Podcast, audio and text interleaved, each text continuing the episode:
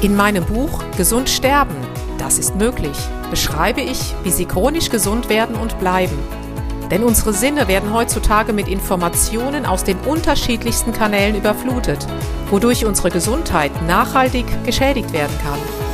Sie erhalten in meinem Buch wertvolle Tipps, wie Sie die Informationsflut, die Sie über Ihre Sinnesorgane aufnehmen, gezielt als Medizin für sich nutzen können, um Ihren Weg in die chronische Gesundheit zu starten.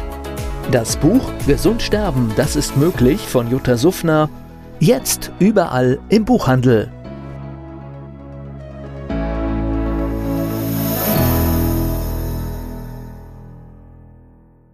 Dieser Podcast wird Ihnen präsentiert von Blue Antox, dem Besten aus der wilden Blaubeere für Ihr Wohlbefinden.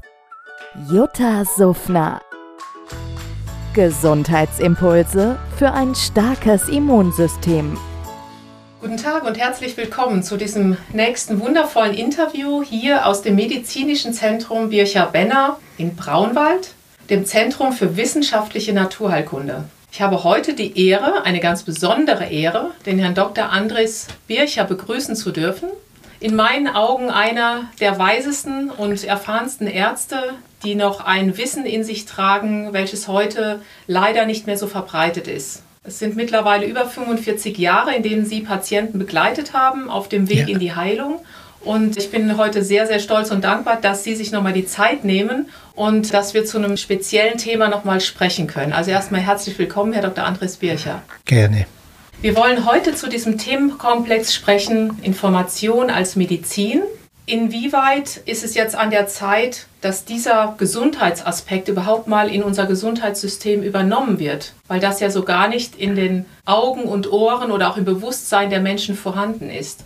Dass im Mensch eben energetische Phänomene ablaufen, war den Ärzten immer klar, bis eigentlich zum Zeit des Materialismus, als Descartes dann eben das Maschinenmodell des Menschen entwickelte. Und seine Schüler haben dann auch gesagt, dass es keine Seele gibt, weil man die nicht messen kann. Und daran leitet die Medizin heute immer noch sehr stark dass wir eben einzelne Organe und Organgebiete pflegen und anschauen, aber zu wenig das Ganze und dass eben die ganzen energetischen Phänomene, die im Organismus ablaufen, nicht integriert sind in, das, in die medizinische Wissenschaft. Ist es Ihnen auch so ergangen, dass wenn die Patienten zu Ihnen kamen und ein Leiden zum Beispiel von der Leber hatten, dass in der normalen Medizin, sage ich mal, eben nur die Leber betrachtet wurde und Sie haben den Patienten dann eben als Ganzes gesehen? Ja, das war so. Und das Erste, was wir immer taten, ich habe dann die Medikamente geschaut, die Sie nehmen und habe die Nebenwirkungen aufgeschlagen und dann habe ich mir die Symptome der Patienten sagen lassen und alles angestrichen und da waren immer 80 Prozent etwa Nebenwirkungen von den Medikamenten, die sie hatten.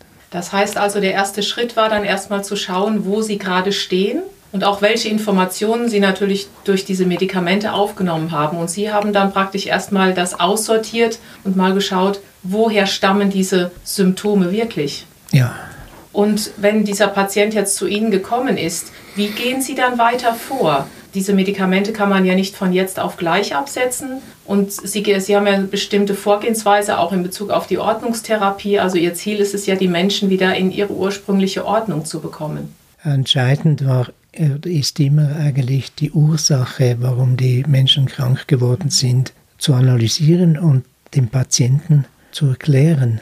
Das ist der erste Schritt. Und der zweite Schritt ist dann eben, dass man aufzeigen kann, wie man eben diese Ursachen beheben kann, damit die Krankheit heilt. Und glauben Sie auch, dass durch diese Medikamente nahmen die Menschen ja auch eine Information auf, die in dem Körper, in der Zelle etwas macht? Ja. Und glauben Sie auch, dass dieser Aspekt unterschätzt wird, was so ein Medikament an Unordnung, so nenne ich es jetzt einfach mal, an Unordnung in dem in die jeweiligen Körper anrichtet? Ja, das wird sicher unterschätzt. Es ist eigentlich das biologische System reagiert immer als Ganzes. Das ist eine Energie, ein Energiezustand in jedem Menschen drin, eine biologische Information, die sehr komplex ist und da wird sehr stark hineingestört mit den Medikamenten, nicht nur biochemisch, sondern auch informativ. Wenn wir praktisch zur Welt kommen, dann haben wir doch eigentlich noch diese Ursprungsinformation, sage ich mal, in uns. Und je größer oder auch sich, wir hatten eben im Vorgespräch, kamen wir auf die Kinder zu sprechen, alles, was die aus der Umwelt aufnehmen, ist ja praktisch dann eine Störung ihres natürlichen Umfeldes, was sie dann wieder in die Unordnung bringt. Kann man das so sehen? Ja, das ist eine stark unterschätzte eigentlich Zeit, wie die Kinder sich entwickeln, in, schon während der Schwangerschaft und dann in der Säuglingszeit. Wie eigentlich der Säugling, wenn er auf die Welt kommt, kann er noch nicht eine Person als Ganze erkennen, sondern er hat Hunger, er hat Durst, er sucht die Brust, das hat er in seinem Schema drin, die zu suchen. Und wenn er sie findet, dann ist das eine gute Brust und dann wird er beruhigt, ist das eigentlich das Paradies. Und wenn er sie nicht findet, nicht gleich bekommt, dann ist es eine böse Brust. Und diese, das gibt am Anfang im Säugling eine Spaltung zwischen Gut und Böse. Und daher auch eben aus dem Guten kommt dann die Libido und aus dem Bösen kommt der Aggressionstrieb. Der wurde von Sigmund Freud eigentlich noch nicht genug erkannt, hat dann Melanie Klein erkannt. Und diese Todesangst, die der Säugling hat, wenn er nicht zu Nahrung kommt, die macht, dass er sehr aggressiv nach der Brust sucht und schreit. Und diese Zeit bleibt, bis er vier bis sechs Monate alt ist. Das nannte Melanie Klein paranoid-schizoide Position, weil aus dieser Zeit eben, wo er noch nicht Gut und Böse zusammenbringen kann, ist eigentlich ein Ursprung für spätere Schizophrenien, wenn diese Zeit nicht gut läuft. Und dann mit vier bis sechs Monaten beginnt er plötzlich zu erkennen, dass da eine Mutter ist, eine riesengroße Person, und er ist nicht mehr allein der Allmächtige, der allmächtig sein muss, der sich da Überleben zum Überleben bringen muss, sondern da gibt es eine Mutter mit warmen Händen, die ihn trägt und die ihm zu trinken gibt. Und dann wird er bescheiden und bekommt auch Angst, sie zu verlieren. Es gibt dann die Trennungsängste.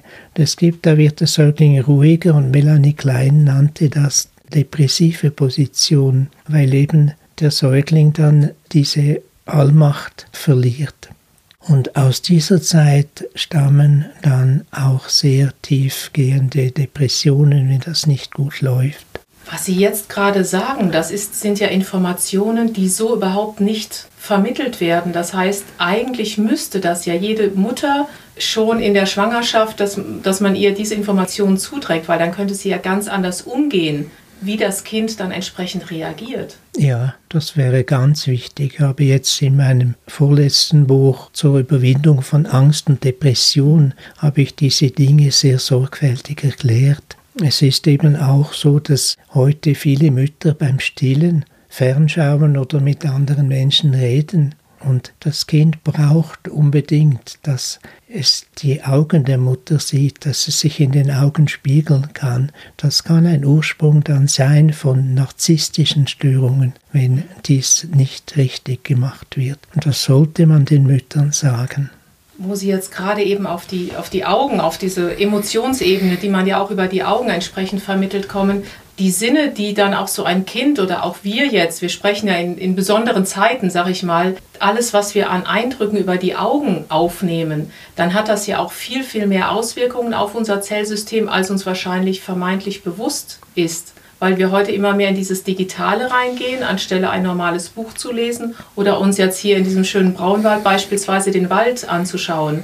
Und sehen Sie da eine ich will es jetzt nicht schlechte Entwicklung nennen, aber vielleicht einen, einen etwas skeptischen Trend, wenn das jetzt weiter in diese Richtung geht, dass wir über die Augen nur noch alles Digitale aufnehmen, ohne die Natur komplett zu verlieren?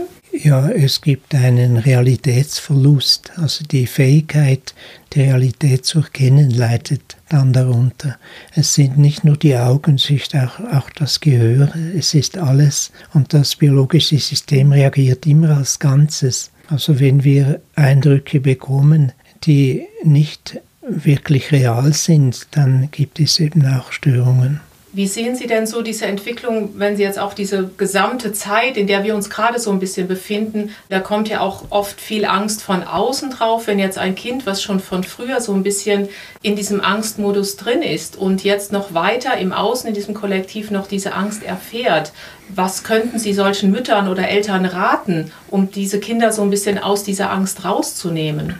Ja, was ganz wichtig ist, und heute sehr verloren gegangen ist, der Schutz der Kinder vor aggressiven Inhalten. Und das kindliche Ich, das ist noch so schwach, dass es so starke Eindrücke nicht verarbeiten kann. Es gibt einfach Todesangst und dann, das hat eben auch Melanie Klein sehr schön erfasst in ihren Kinderanalysen, dass dann die Persönlichkeit des Kindes, das Ich des Kindes sich aufspaltet. Es gibt fragmentierte Persönlichkeiten und die sind heute sehr verbreitet. Menschen, die nicht mehr das Ganze sehen können, sondern nur noch ganz einzelne Dinge Stimmt, also die nur noch den Fokus auf einer Sache haben und auch nicht mehr wissen, wenn sie in ihr iPad schauen, ist das real oder ist das virtuell? Ja, man muss auch daran denken, dass diese ganzen Informationen, die, das gibt ein Riesenchaos, was da in der Luft ist durch diese ganzen Strahlen. Und man muss nicht meinen, weil man das weder sieht noch hört, dass man das nicht aufnimmt. Unsere Zellen nehmen das alles auf und das ist eine riesige chaotische Einwirkung auf unser System. Das heißt, wir werden praktisch unbewusst von außen mit krankmachenden Dingen noch belastet, die wir so direkt zumindest gar nicht wahrnehmen. Ja, das ist so. Das hat natürlich jetzt auch einen negativen Einfluss auf unser Immunsystem, natürlich. Was würden Sie jetzt den Menschen raten, wenn jetzt einer zuschaut zum Beispiel und sagt, ich wohne nun mal mitten in Frankfurt oder ich wohne mitten in, in München, was kann ich denn tun, damit ich für mich möglichst versuche, mein Zellsystem in Ordnung zu halten? Ja, also wenn wir jetzt eben von den Strahlen gesprochen haben, muss man versuchen, die so gut es geht zu reduzieren, dass man alles eben mit Kabeln vernetzt und nicht ohne Kabel und eben versucht, WLAN und so weiter so viel wie möglich abzuschalten. Aber bei den Nachbarn läuft das auch und das geht durch alle Böden hindurch und das hat einen großen Einfluss auf die Menschen. Das kann man tun. Und das andere ist eben dann die ganze Lebens- und Ernährungsweise, die eben dann auch schützend wirkt und besonders wichtig ist. Was präferieren Sie denn so an Ernährungsweise? Sind Sie eher für das Gekochte oder eher für Rohkost? Wenn jetzt jemand merkt, ich muss etwas tun, alleine weil die Leber überlastet ist, die schafft es einfach nicht mehr, der Schwamm ist voll sozusagen und sagt sich, okay, ich möchte jetzt etwas tun. Was könnten Sie empfehlen? Ich weiß, dass man das nicht pauschal sagen kann, aber vielleicht so eine kleine Richtlinie. Ja, man muss das ein bisschen erklären. Nicht wahr? Es ist unsere jetzige medizinische Wissenschaft hat ein Problem mit der Nahrungsverständnis der Nahrungsenergie. Wir rechnen noch immer mit Kalorien und das stammt von 1842, eben von Julius Robert Meyer, der erste Hauptsatz der Thermodynamik, das Energieerhaltungsgesetz. Und ob man jetzt eine Birne oder eine Schokolade verbrennt, da kann man die Kalorien berechnen und damit wird heute in der Ernährungslehre gerechnet. Dann hat aber 1867 schon Clausius den Widerspruch zur Realität gemerkt. Natürlich, der erste Hauptsatz stimmt schon, solange es sich um chaotische Energie handelt, um Wärmeenergie. Und der zweite Hauptsatz, da hat man nachgewiesen, dass eben alle Reaktionen, alle Dinge auch mechanische und biochemische nur ablaufen können, wenn geordnete Energie in weniger geordnete Energie übergeht, also Ordnung in Chaos übergeht. Daraus entstand dann eigentlich die Chaostheorie in der Physik und in der Chemie. Die haben man in der Medizin auch nicht so berücksichtigt, dass in der unbelebten Natur geht alles von Ordnung in richtig Chaos. Die Physiker haben dann begonnen zu unterscheiden zwischen eben der geordneten Energie, hoher Energie, hoher Ordnung, chaotischer Energie und bei diesen Abläufen, diese entstehende Unordnung wurde dann Entropie genannt. Nun gibt es eigentlich eine einzige Ausnahme aus diesem Chaosprinzip und das sind die lebendigen Zellen. In den lebendigen Zellen man muss bedenken, dass es keine geordnete oder komplexere Substanzen oder Moleküle gibt, die nicht aus Lebewesen entstehen. In der anorganischen Natur gibt es wohl Salzgitter, Metallgitter, aber es gibt nichts, nichts geordnetes, komplexes. Und in den Zellen hat man nachgewiesen, dass eben die Zellen aus Chaos Ordnung machen. Die Biophysiker nennen das eben dann ein dissipatives System, das Chaos auflöst. Und da hat Elia Prigogine den Nobelpreis bekommen für die Arbeiten über dieses Phänomen, wenn man eben, dass in den Zellen ist die Energie so weit vom thermodynamischen Gleichgewicht entfernt, dass der zweite Hauptsatz von Clausius ungültig wird, wenigstens teilweise ungültig wird. Und dadurch schlägt das Gauss-Prinzip teilweise um in ein ordnetes Kohärenzprinzip, wie Brigoin das nannte. Und das ist nun ganz wichtig, wie ist es möglich, dass in den Zellen die Energie so weit entfernt ist vom thermodynamischen Gleichgewicht. Wenn man da sucht, ich habe da viel gesucht und konnte eigentlich nur eine Erklärung finden und die Erklärung ist dann der Gehalt der Energie der Photonen in den Zellen aus der Photosynthese. Die Zellen benötigen immer diese Photonen, intensive Lichtenergie in ihnen drin, damit sie eben nicht in das Chaosprinzip verfallen und degenerieren.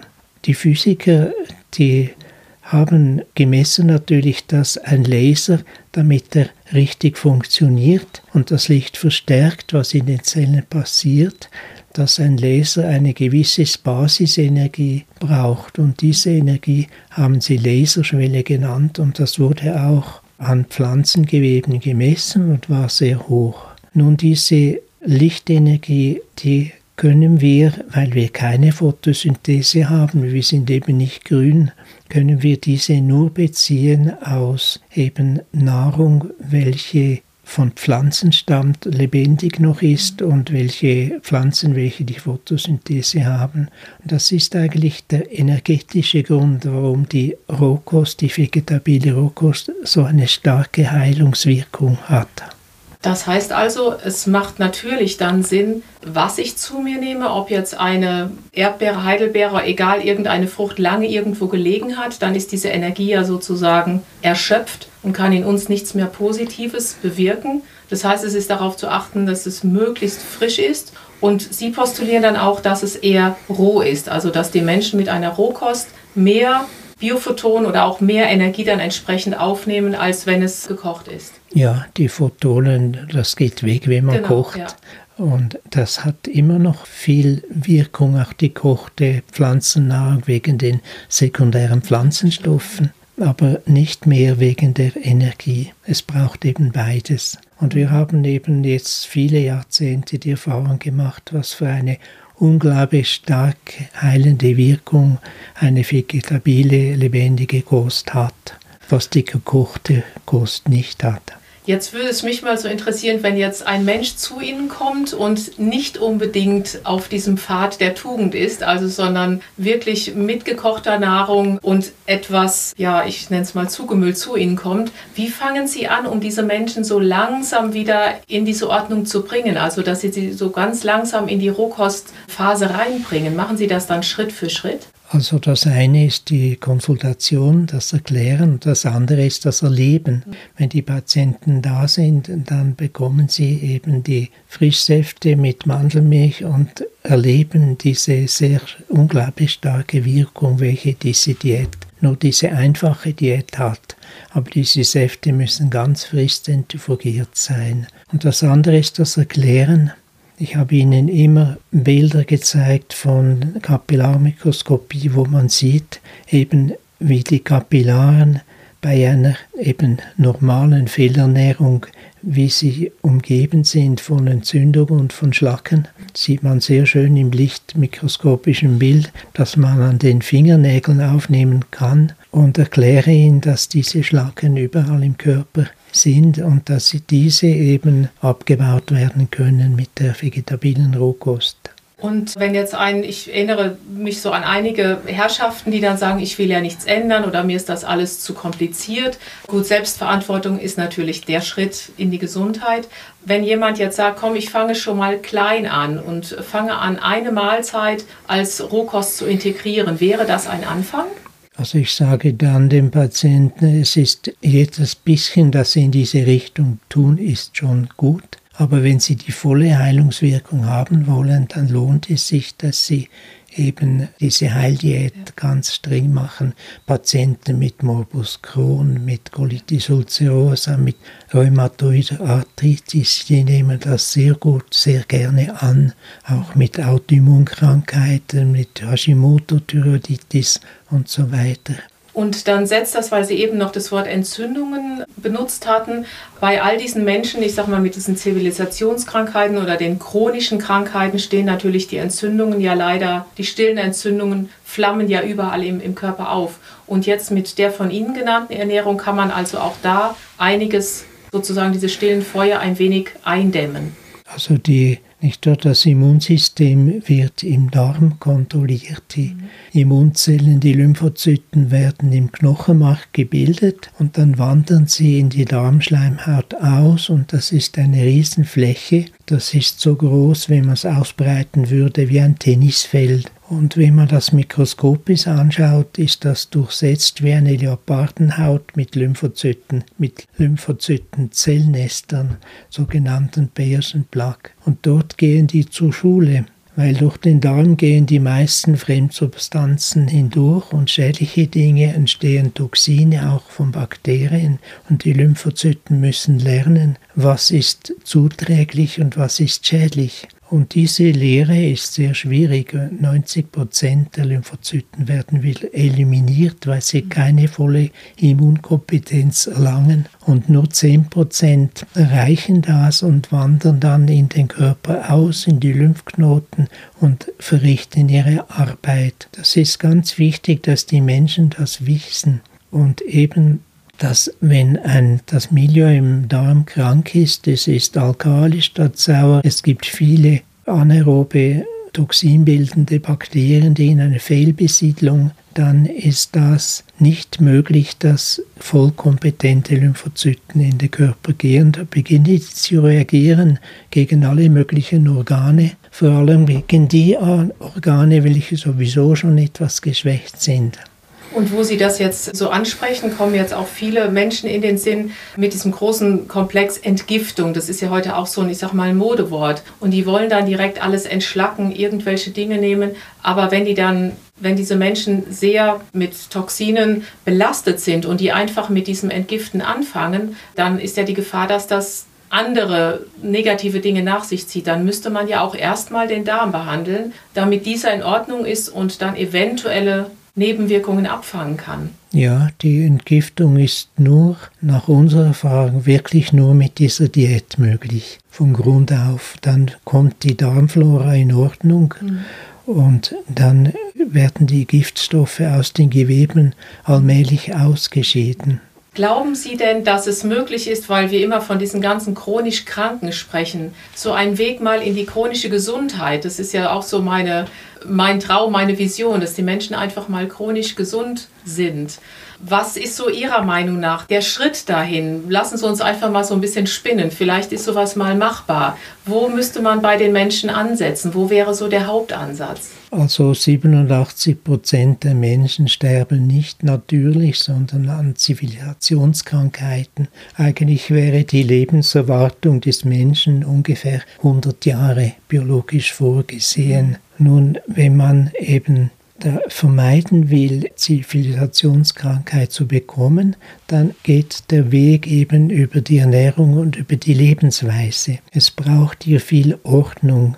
Es ist, wenn wir zurückgehen auf Ilya Priguin, er hat in seiner Nobelpreisrede einen sehr interessanten, guten Satz gesagt. We grow in direct proportion to the amount of chaos we can uh, sustain and dissipate. Wir wachsen in direkter Proportion zur Menge an Chaos, die wir aushalten und auflösen können. Und das ist eigentlich ein Kernsatz von einem Biophysiker, der sehr viel erkannt hat, wie eigentlich der Kampf in den Zellen ist, ein ständiger Kampf gegen das Chaos vorhanden. Und eben, wir haben das gesehen jetzt mit dieser Energie, mit den Photonen, die notwendig sind. Und da müssen wir ansetzen, indem wir eben die Ernährung umstellen und die Lebensweise so gestalten, dass sie den Bedürfnissen unseres biologischen Systems und unseres Wesens entspricht. Genug Mitternachtsschlaf, wir müssen regelmäßig wandern, wir brauchen Ruhezeit, wir müssen die übermäßigen Eindrücke abschalten und müssen mehr zu uns selber kommen. Und eben ein großes Problem ist auch, sind auch die Beziehungen.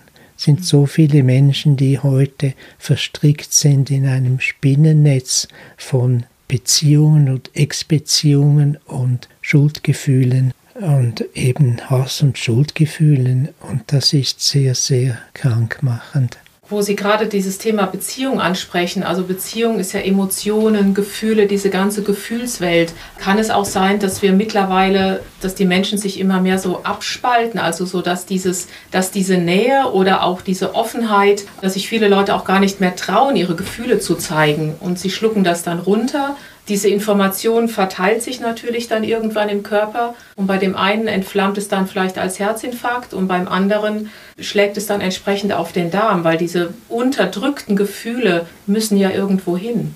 Ja, es ist ein Problem des Vertrauens oder Vertrauenkönnens. Es ist ganz schwierig geworden zu vertrauen heute für die Menschen und ich denke, dass die Digitalisierung nicht auf die gute Richtung hin einen Einfluss hat. Es ist eben, ja, Vertrauen hat zu tun mit verstanden werden, mit Verstehen und mit Geborgenheit. Und da hat so schön Matthias Claudius, bei ihm habe ich gefunden, einmal den Satz, man ist nicht dort zu Hause, wo man sein Domizil hat, sondern man ist dort zu Hause, wo man verstanden wird.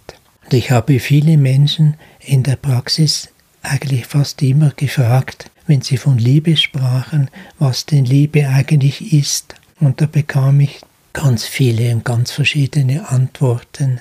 Und mit der Zeit habe ich gemerkt, dass Liebe eigentlich nicht anderes sein kann als verstehen und verstanden werden. Wenn ich verstehe, dann liebe ich und wenn ich verstanden werde, dann bin ich geliebt. Und mehr braucht es nicht. Ich habe auch gesehen bei den Menschen, dass im Grunde nur zwei Grundbedürfnisse da sind. Das eine ist das Bedürfnis nach Sicherheit und das andere ist das Bedürfnis verstanden zu werden und mehr braucht es nicht.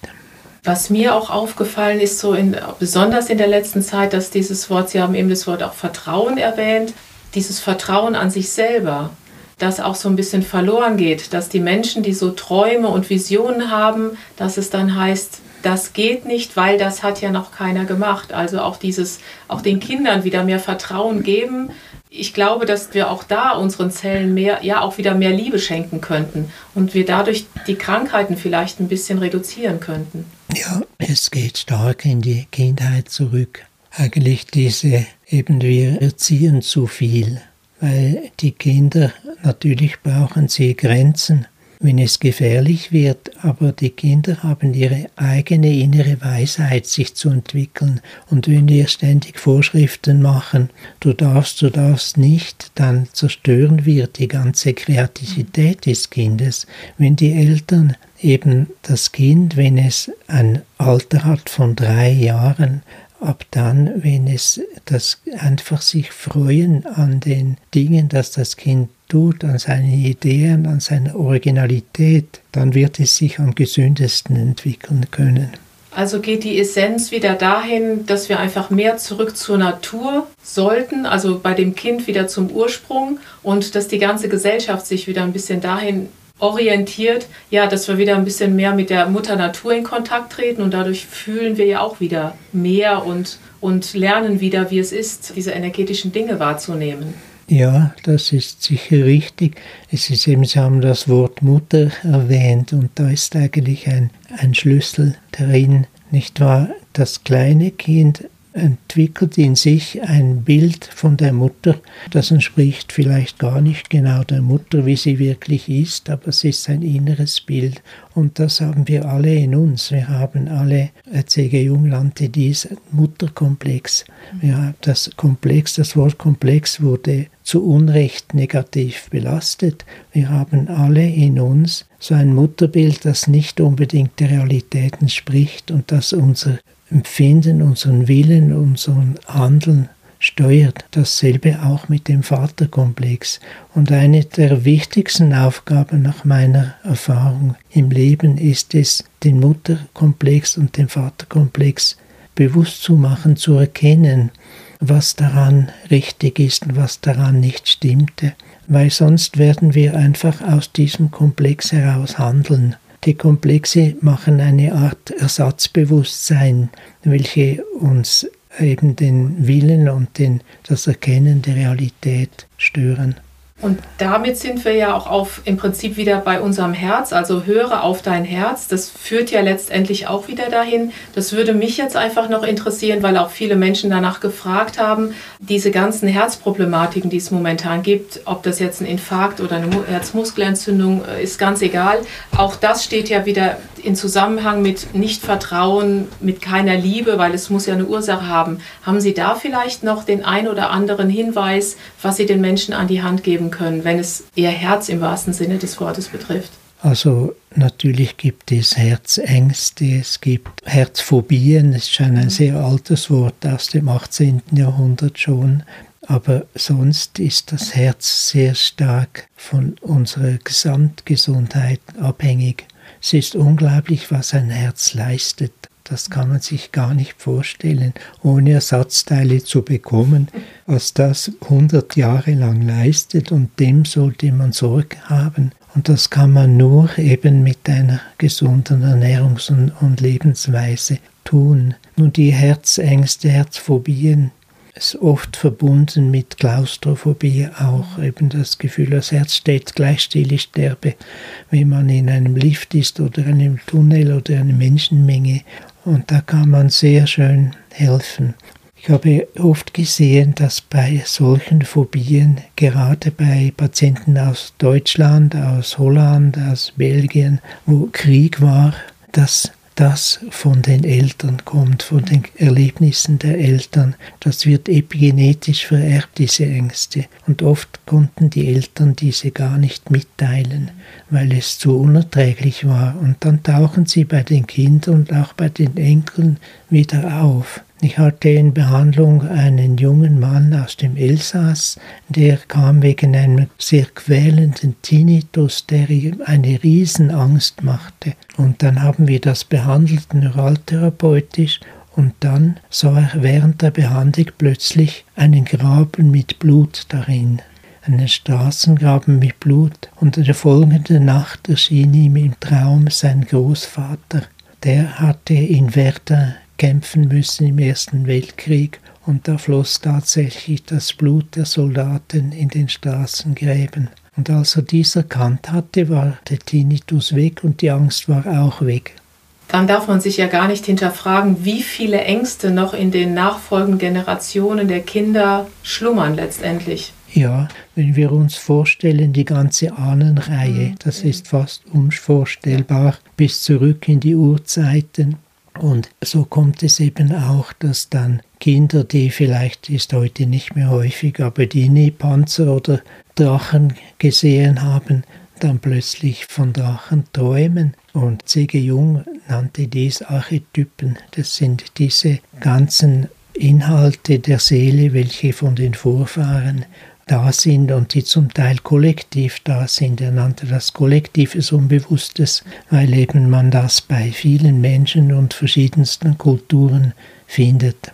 Und kann es auch sein, dass gerade diese Ängste jetzt noch vermehrt rauskommen, wenn von außen noch eine Angst hinzukommt, dann triggert das ja noch mal mehr, gerade bei diesen Kindern, die vielleicht unbewusst noch etwas von ihren Eltern in sich tragen und dass diese ganzen geballten Informationen, so nenne ich sie mal, dann wie so eine Art Vulkan ausbrechen. Ja, das ist richtig.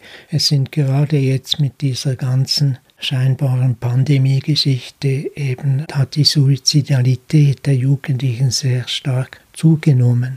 Man muss wissen, dass heute immer noch Jugendliche zu 80 Prozent, wenn sie suizidal sind, mit Antidepressiva behandelt werden, obwohl längst mehrfach nachgewiesen ist, dass dies die Suizidalität verstärkt. Das heißt, auch hier ist definitiv ein Umdenken angebracht. Ja, man müsste wieder lernen, eben die Kinder zu schützen vor all diesen Eindrücken. Ja, wie das eigentlich, ja, das haben große Pädagogen gelehrt, mhm. wie zum Beispiel Pestalozzi oder auch Rudolf Steiner mhm. hat diesen Schutz sehr hoch gehalten, weil er Pestalozzi gut gelesen hatte und kannte.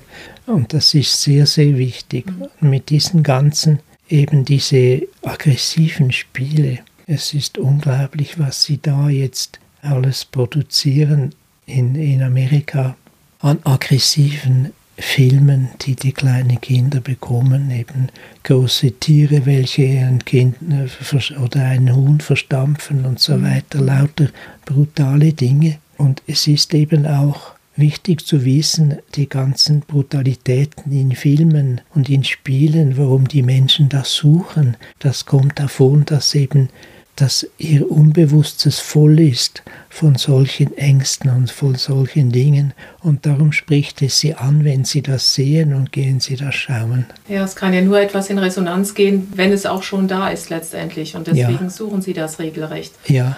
Wenn wir jetzt von diesem, das ist ja schon eine, eine dramatische Situation und wir hoffen ja beide, dass sich ich sage jetzt mal, diese chronische Krankheit in, in eine chronisch gesunde Bevölkerung irgendwann mal wandelt. Wir sind jetzt hier eben bei Ihnen hier hochgewandert, haben jetzt hier einen wunderbaren Eisenkrauttee. Deswegen äh, will ich einfach mal so einen Schwenk machen. Wenn jetzt jemand sagt, ich gehe so in die Natur raus, wir haben jetzt Frühling oder Sommer, gibt es so ein paar Sachen, wo Sie sagen, da gibt es keine Ausrede, das kann jeder machen, sich was pflücken zur Leberunterstützung oder was gut ist für den Darm. Mit dem Eisenkraut, das war auch mir neu, definitiv, dass es ausgleichend wirkt. Und ich denke, da haben Sie ja auch einen ganzen Blumenstrauß an Erfahrung wahrscheinlich. Vielleicht haben Sie so zwei, drei Sachen, die wir den Menschen noch mitgeben könnten. Ja, also es ist so, das sage ich auch immer den Patienten, es ist, wenn Sie gesund werden wollen, müssen Sie das Heft selber in die Hand nehmen dann geht es darum zu verstehen, warum sie krank geworden sind und warum sie noch mehr krank werden können. Und die Diät, die sie dann machen, ist nicht meine Diät, das ist ihre Diät. Wenn sie verstanden haben, wie sie wirkt, dann ist es ihre Diät.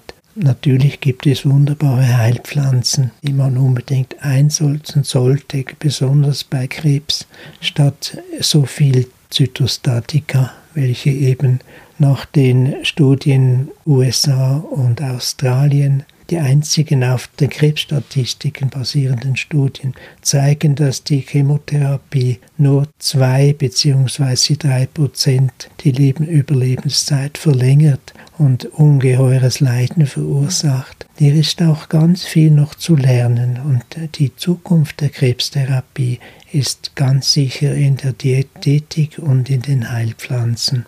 Es gibt so viele Heilpflanzen, welche von denen heute eine starke Krebszellinien zerstörende Wirkung nachgewiesen ist die man einsetzen sollte. Es gibt natürlich oft ein Problem, dass eben die Heilpflanze nur als Ganzes wirkt und die ist zu billig, die kann man nicht vermarkten und dann geht die wird die Forschung geht bis zu diesem Punkt und nachher geht nichts mehr weiter, weil es für die Pharmaindustrie nicht mehr interessant ist.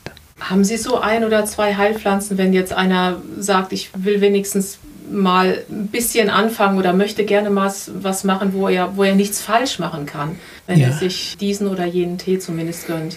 Ja, da gibt es natürlich viele, die ich sagen könnte, aber sehr häufig sind heute die Schlafstörungen, werden immer häufiger, weil die gerade diese Mobilfunkstrahlung die hemmt die Bildung von Melatonin mhm. und dadurch haben die Menschen nicht mehr den erholenden tiefen Vormitternachtsschlaf, den Non-REM-Schlaf. Und es gibt eine Heilpflanze, welche die Wirkung des Melatonins imitiert.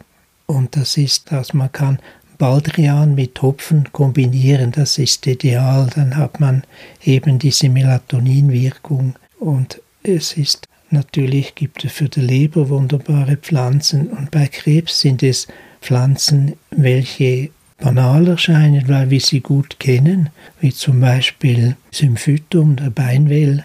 Ich glaube, der Schatz ist so groß, ne? Das ist ja. einfach, auch als wir hier eben hochgekommen sind, ich meine, da ist ja für Leberunterstützung Brennnessel, Giersch, Löwenzahn, man kann das ja alles sozusagen einfach hier frisch von der Wiese nehmen und, und den Organen was Gutes tun. Das kann ja, ja jeder eigentlich. Da gibt es ja. keine Ausrede zu sagen, das geht nicht. Wenn man weiß, ja. Wenn man es weiß und weiß, was wie wirkt. Ja, ja, das, das stimmt natürlich. Und das beschreibe ich in meinen Büchern immer. Also diese Bücher, die kann ich auch sehr, sehr empfehlen. Ich habe zu Hause selber einen Stapel davon liegen, schaue immer wieder rein und wir werden es auch auf jeden Fall verlinken, weil diese Bücher sind sehr, sehr wertvoll und beinhalten auch ein Wissen, was man sonst nicht woanders unbedingt zu lesen bekommt. Also das werden wir unbedingt verlinken und es geht ja von Magen-Darm-Erkrankungen über Krebstherapie, Rohkost, Ordnungstherapie. Also es ist ein es, Sie haben da wirklich einen riesen Blumenstrauß geschrieben und ich glaube, momentan schreiben Sie wieder an einem neuen. Jetzt bin ich daran, ein Buch über die innere Behandlung der Augenkrankheiten,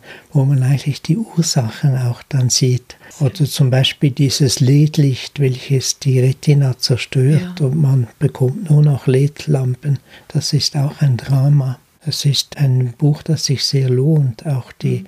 der Linsenkatarakt ist nicht einfach Zufall, das ist nicht vorgesehen. Das bekommt man nur eben durch, äh, durch falsche Lebens- und Ernährungsweise. Ja, ich hatte in einem Ihrer Artikel nämlich gelesen, pro Jahr werden wie viel einige hunderttausend Linsen, wie viel waren es? 930.000 Linsen eingesetzt. Und das hat mich schon entsetzt, wo Sie gerade das zum Thema Augen sagen. Und ja das scheint ja nach oben zu gehen. Ja, das sind ja alles Plastiklinsen, nicht wahr? Ja. Und eben ein Buch habe ich gearbeitet über die Frauenleiden und die Wechseljahre, weil es sind so viele Frauen, die leiden jeden Monat vollkommen unnötig, weil sie nicht wissen, warum. Und das habe ich alles herausgearbeitet. Also ich glaube, Sie sind ja kein Symptombekämpfer, sondern ein Ursachenfinder. Und da findet man natürlich ganz, ganz viel in ihren Büchern. Also wie gesagt, ich kann es nur noch mehrmals empfehlen. Die Essenz von allem ist ja letztendlich, dass all diese ganzen Informationen, die wir momentan aufnehmen über unsere ganzen Sinne in unserem Körper, leider eben von der Ordnung in die Unordnung geraten und dass man mit, auch mit Unterstützung von ihren Arten und Weisen, wie sie die Heilbehandlung gemacht haben, den Menschen wieder in die Ordnung führen kann. Ja, das ist eigentlich das Thema der Ordnungstherapie, Therapie, ja. wenn Sie an Brigoin denken. Mhm. Das ist das ganze Organismus ist eine unglaubliche komplexe Ordnung und wenn diese etwas in Ordnung gerät, dann entstehen Krankheitssymptome. Die Krankheitssymptome sind nicht die Krankheit, das ist ein großes Missverständnis der heutigen Medizin, sondern sie entstehen nur durch die Gegenregulation, durch die Anstrengung des Körpers und des Immunsystems, um diese entstandene Ordnung wieder zu beseitigen. Und wenn man dann eben die Symptomunterdrückung behandelt, was fast immer der Fall ist, dann behandelt man gegen die Heilungsanstrengung des Körpers. Das ist der Unterschied zwischen unserer heutigen Medizin und einer wissenschaftlichen Naturheilkunde. Die muss immer Ordnungstherapie sein, dass man hilft, Ordnung zu schaffen. Ich glaube, das ist ein schöner Schlusssatz, denn Ordnung im Leben wollen wir ja alle haben, im Außen wie im Innen. Und ich wünsche Ihnen sehr, dass Ihre Vision auch von einer eigenen Klinik, auch das werden wir alles nochmal verlinken, dass es, dass so ein Ort wieder aufersteht, wo Sie zusammen mit Kollegen, das können Sie jetzt auch gerne als eine Art Aufruf verstehen, wenn es Menschen gibt, die Sie unterstützen möchten, um dieses, ja, um diese Klinik zum Leben zu erwecken, dass wir das vielleicht alle noch erleben dürfen, besonders natürlich Sie. Und ich danke Ihnen jetzt erstmal ganz, ganz herzlich für Ihre Zeit, vor allen Dingen für den wertvollen Inhalt und wünsche mir, dass ganz, ganz viele Menschen das sehen, es weitertragen und damit dieses wertvolle Wissen von Ihnen einfach unendlich verbreitet wird. Vielen, vielen Dank, Herr Dr. Bircher. Danke auch, ja. Danke, dass ich hier sein durfte. Gerne. Jutta Suffner. Gesundheitsimpulse für ein starkes Immunsystem.